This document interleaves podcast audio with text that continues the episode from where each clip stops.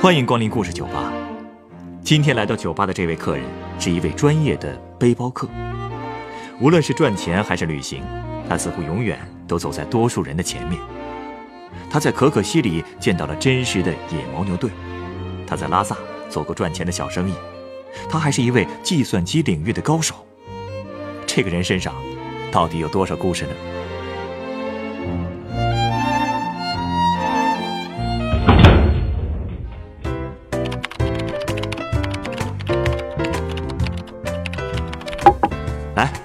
喝杯水。哎，谢谢谢谢谢谢啊！还在忙啊？也不算忙，等会儿要赶一火车哈。看现在这时间吧，还早点，所以吧，来你这儿待会儿啊，顺便把手头的活儿给看了。你背着这么大的包，是要去旅行吗？嗯，算是吧，也不远，就是去拉萨几天。嚯，得嘞，收工。哎呀，还有不少时间呢。哎，我说，要不咱聊聊？好啊，聊点什么？那还聊什么呀？就聊聊生活呗，主要聊聊我，还不行吗？我跟你说啊，就我遇着那点事儿，拍成电视剧都能拍好几十集呢。哦，这么跌宕起伏啊！这叫丰富，懂吗？我跟你说啊，本人的本职工作就是一码农，也就是一程序员。可是我和那些一天到晚苦哈哈的程序员那可不一样。现在的程序员吧，都是大学里一模子教出来的，写出来的东西都一样，丁点个性都没有，忒没劲。我可就不一样。首先啊，我没念过大学，哎。中考那年，因为我没考上重点高中，我索性就去念了一中专。就为这事儿，我妈没少唠叨我，什么谁家孩子又考上重点了吧，谁谁谁考上大学了吧？哟，那会儿听的我真是够不够的了。理解理解，父母嘛，都是望子成龙啊。是是是，我也理解。我妈她老人家那是一个中学的校长，在学校那可以说是威风八面。可是自个儿这儿子连一高中都没考上，这确实让他面子上有点过不去。可是实际上吧，你说同样都是学计算机的，就他说过的那谁谁谁，高中大学一共熬了七年，出来连一工作都找不着。你想，这计算机行业那可以说是日新月异，大学教材里的那些知识，早多少年前都过时了。刚毕业一本科生，你哪跟得上时代？是不是？你再看我，虽然就是个中专毕业，可是我早早的就工作，在这行业里头整整干了五年。不谦虚的说，我现在已经做到那谁谁谁的老板那级别了。所以说，这年头的事儿吧，瞬息万变，难说呀。确实，对于计算机这种快速发展的行业来说，越早接触实际工作。反倒是越有利啊！对对对，所以说，小人物要想混好喽，那靠的就是先知先觉，得快人一步。跟你说，在这方面，我还真走在了好多人前面。嗯，怎么说呢？别的不提，就说我初中的时候吧，我们家就已经买电脑了。那时候吧，上网每个小时好像是六块左右。那是什么概念？知道吗？那会儿我妈一月工资才两千多。嗯我对那会儿的网费还有印象，是吧？我当时啊还订了一电脑类的杂志，一边玩游戏一边自己摸索电脑知识。就因为这个吧，我就把功课给落下了，最后吧就只能上一中专了。不过我跟你说啊，这中专我也不是瞎选的，我之前都打听过了，就我上的那所中专的计算机专业那是新开的。建了仨新机房，还配了一水的新机器。因为我之前吧已经对电脑这东西特熟，所以一进学校我就立刻当上了机房管理员了，整整管着两个大机房。不错呀，看来多学点东西没什么坏处，说不定什么时候就能派上用场了。那可不是嘛，那时候学校里头已经有宽带了，机房的管理员可以尽情上网。我呢，也就因为这个。找到了我的第一个商机，商机，嗯，那是，那时候不是流行什么盗版光盘吗？我呢就在网上找到下载电影的网站，就用学校的电脑把那些电影全都给当下来。那反正网费学校掏，然后我再把这些电影刻成盘，直接我就把它卖给学校那帮同学了。我跟你说，就这么着，我很快就发了笔小财。哎，不仅不用我妈给我掏零花钱了，我还能给我妈她老人家卖把子力气出点钱呢。嗯，你这个生意啊，虽然不那么合法，不过倒是很有时代特色。那可不是，我跟你说啊，后来没过多久，我就又找到了一新商机。嚯，又有了新商机了。嘿，我跟你说啊，我一进那中专，我就自个儿攒了一台电脑，比市面上品牌电脑愣便宜了一半。就借着这个机会，我就摸清了电脑配件的行情。到了第二年，我周围这帮人谁要想配电脑了，我就找熟人帮同学自个儿攒机器。就这么着，我是既帮大家省了钱，又顺到手给自己挣了点外快。我跟你这么说啊，就这生意做的最好的那一个月，我干干净净就挣了三千多呢。嚯，哥们儿，当年那可是一九九九年，三千块钱可正经不老少呢。嗯，确实不少。所以说，这也算是我人生的第一桶金了。我当时就拿着这笔钱，我就去了一趟可可西里。哦，那为什么要去可可西里啊？难道是因为看了电影？说什么呢你？我跟你说，那时候陆川那部电影还没拍呢。哦，对对对，你别看我当时念的是中专，我告诉你，我当时还有另外一爱好，就是特别喜欢到各个大学里去听讲座去。去可可西里这事儿吧，就是因为有一回我在地质大学里头听讲座，那老教授吧说了一句话，他说：“你在可可西里迈出的任何一步，都可能是这片土地上第一个人类的脚印儿。”我当时一想，这不跟登月差不多了吗？正好我也挣了点银子，那就来一趟呗。就从那时候开始，我才正式变成了一个非常懂电脑的背包客。原来是这样啊！我跟你说，当时我下定决心之后，我就带着钱先到了西宁，找了家青旅。当时那青旅里头啊，基本都是去青海湖的。我呢，当时就留了个心眼，我就趁跟他们住一屋的时候，我就跟他们聊啊，我就把那老教授讲座里说的话跟他们说了。当时好几个兄弟愣是叫我给说兴奋了，哼，当场就把青海湖这事儿扔一边了，吵着要跟我一块儿去可可西里。还说愿意跟我分摊包车的车费，那我当然乐意了。于是乎，第二天我们哥几个就一块儿去火车站找车去了。哟，你还真是会随机应变啊！可那种地方，有人愿意拉你们吗？还真被你说着了。在刚一开始的时候吧，找车还真不太容易。在火车站等活的司机基本上都是去青海湖的，一听我们要去可可西里。不是躲得远远的，就是跟我们苦口婆心的说那是无人区，忒危险。你总之吧，就是没人愿意去。直到最后，一个叫格西的司机走上来了，他直接问我们：“你们是不是去找野牦牛队啊？”野牦牛队，就是电影里说的保护藏羚羊的野牦牛队啊，没错，就是那电影里说的那支野牦牛队。他们其实是一民间组织，最开始吧。都是由当地的藏民自发组织起来的。后来吧，可可西里成立了国家级自然保护区了，这队伍吧就解散了。这个扯远了啊，那个咱聊回刚才，就当时我们呢就上了格西的那辆车。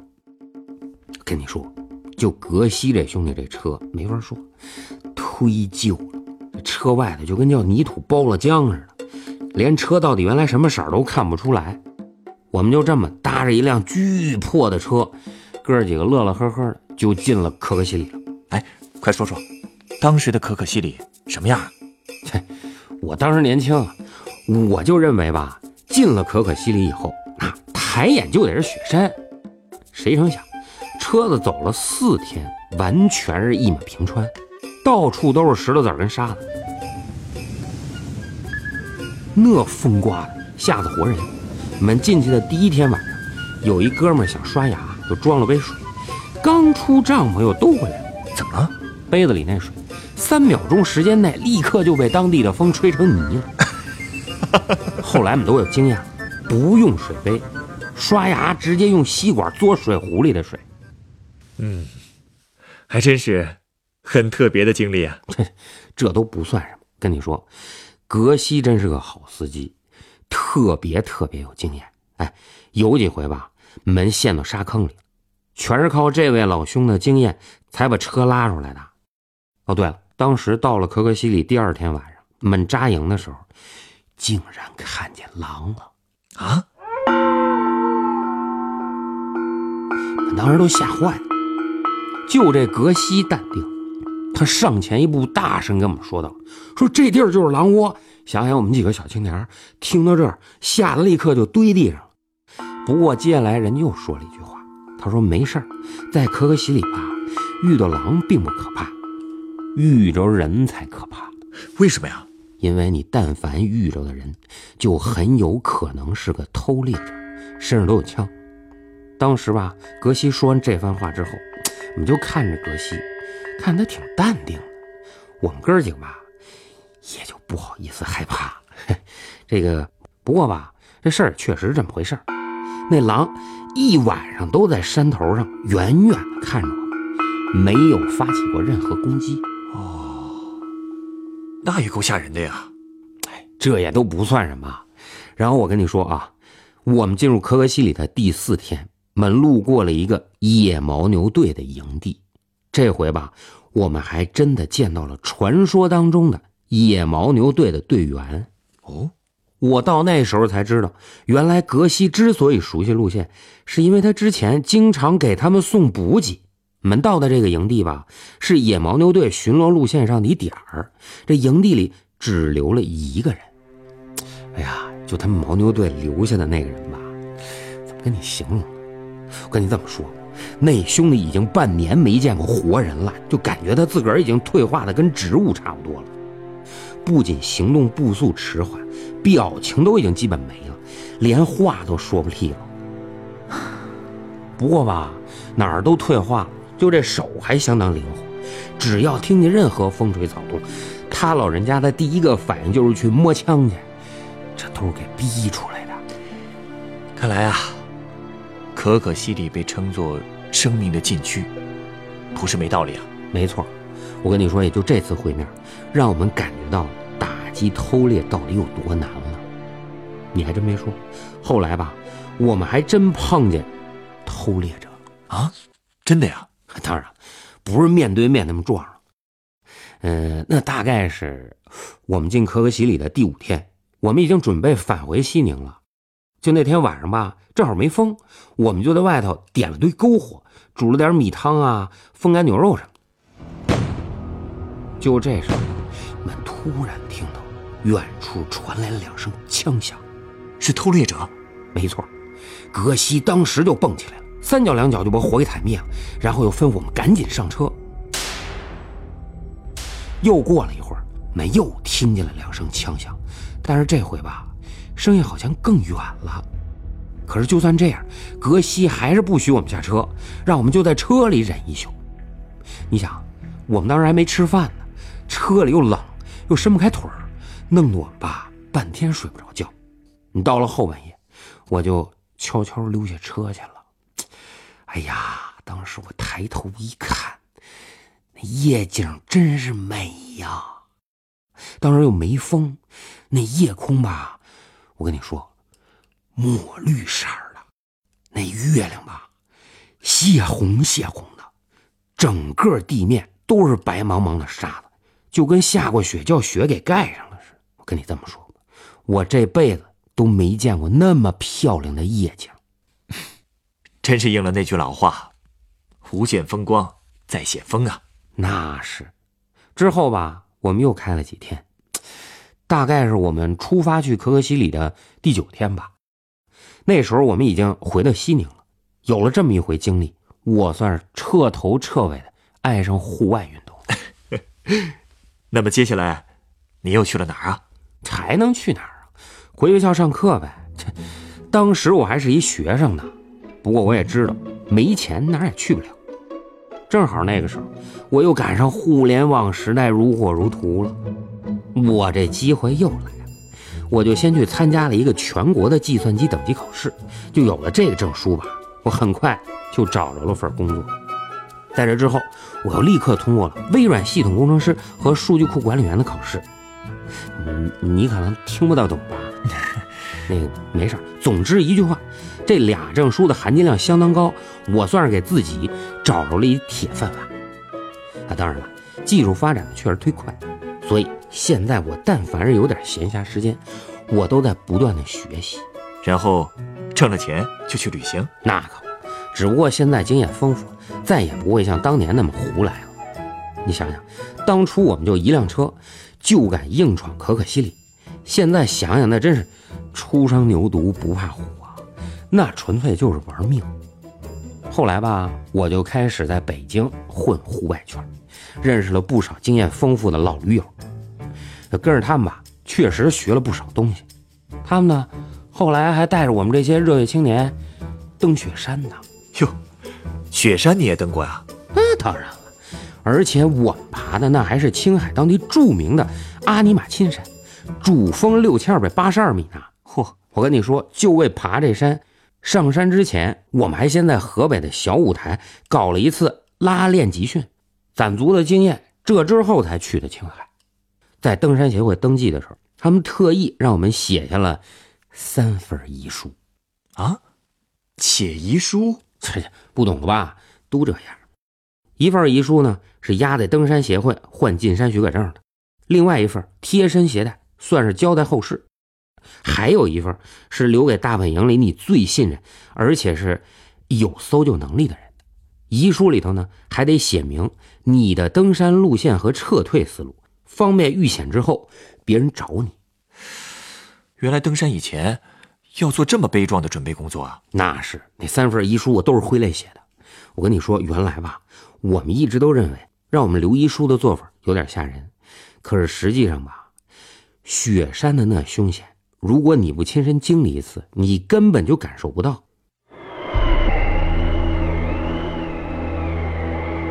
就我们上山那天，一共有 A、B 两队，我吧被编在了 B 队。A 队呢都是专业的，B 队里呢就有些半吊子驴友。结果走到一半，山上就下起暴风雪了。我们队的速度慢啊，走到六千米的时候，看情况实在是太恶劣了，就提前撤下来。人那 A 队的速度比我们快好多，当然爬的也比我们高啊，所以吧，最终这哥几个吧，没能撤下来。你是说他们遇难了？哎，别提了。而且吧，当时那两天风忒大，我们是根本没法去救援，所以后来吧，我们也就再没找到他们。而在大本营那儿吧，有个玛尼堆。按照惯例，如果登山者有去无回了，那这儿就是死者留在大本营的最后遗物的去处。当时 A 队吧有个小伙子出发前送了我一个登山协会的徽章，我当时就把那徽章留在那儿了。哎呀，生死之间就一线之隔呀！哎呀，不提了不提了，现在跟你说这事儿啊。你可能会拿它当个故事，可是，在当年，我们确实是心有余悸啊。说句不好听的，我们当时真的非常庆幸，我们队伍在中途就下来了。那否则的话，你今天当然也就见不着我了，是吧？嗯，不说这事儿了，接着跟你聊。想当年，我们离开青海以后，又去了拉萨，主要是因为当时总有人跟我说，拉萨是离灵魂最近的地儿。也可能是因为我刚刚在青海死里逃生吧，所以呢，多少带了点朝圣的心态。可是那会儿去拉萨，他没火车呀，只能飞过去，往返机票就四千多，当时可把我给心疼坏了。可是也算是因祸得福，我跟你说，我在拉萨住了整整俩月，临走的时候，我又挣了四千块钱出来啊？怎么挣的呀？去之前我就查过，说是拉萨的著名旅游纪念品，就是那绿松石，知道吗？可是我发现西藏根本就不产那绿松石，产地在湖北呢。所以吧，我就提前托人从湖北进了一批绿松石，都是品相不错的那种。然后我就把这批石头拿小车床给车成珠子了，做成手机挂件。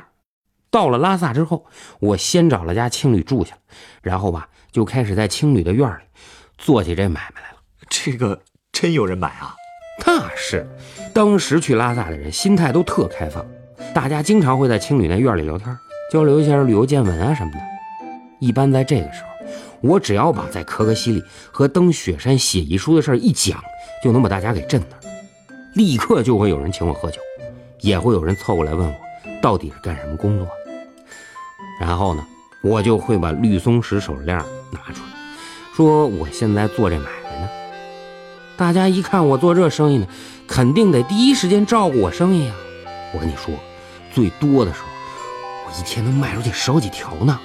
哈，干嘛这么看着我？你别以为我是大忽悠啊，我只不过是把亲身经历的事拿过来当一引子，我没坑人啊。嗯，理解理解。那什么，时候不早了，不跟你聊了。我得走了啊！你稍等几分钟啊，等我送你一杯鸡尾酒，你再出发吧。哎呦，这不错，谢谢啊。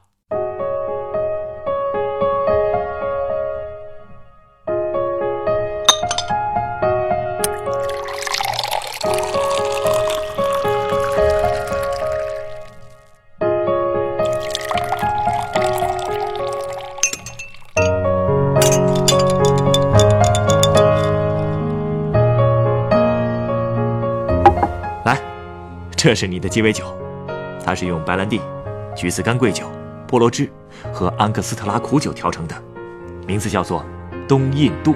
等会儿，东印度，嚯，够劲儿啊！哎呦，哎，我说，送我这酒有什么含义没有？东印度呢，曾经是西方人梦想发财的地方，最早去那里的人既有冒险家，也有商人，而你的人生经历。让我感觉，你的身上不仅有商人的敏锐，也有冒险家的大胆。因此，我想，这杯酒应该很适合你。正好呢，也用这杯酒，祝你新的旅行一路平安吧。嗯，那行，谢谢兄弟的祝福了啊！等下次回来，一定还找你喝酒。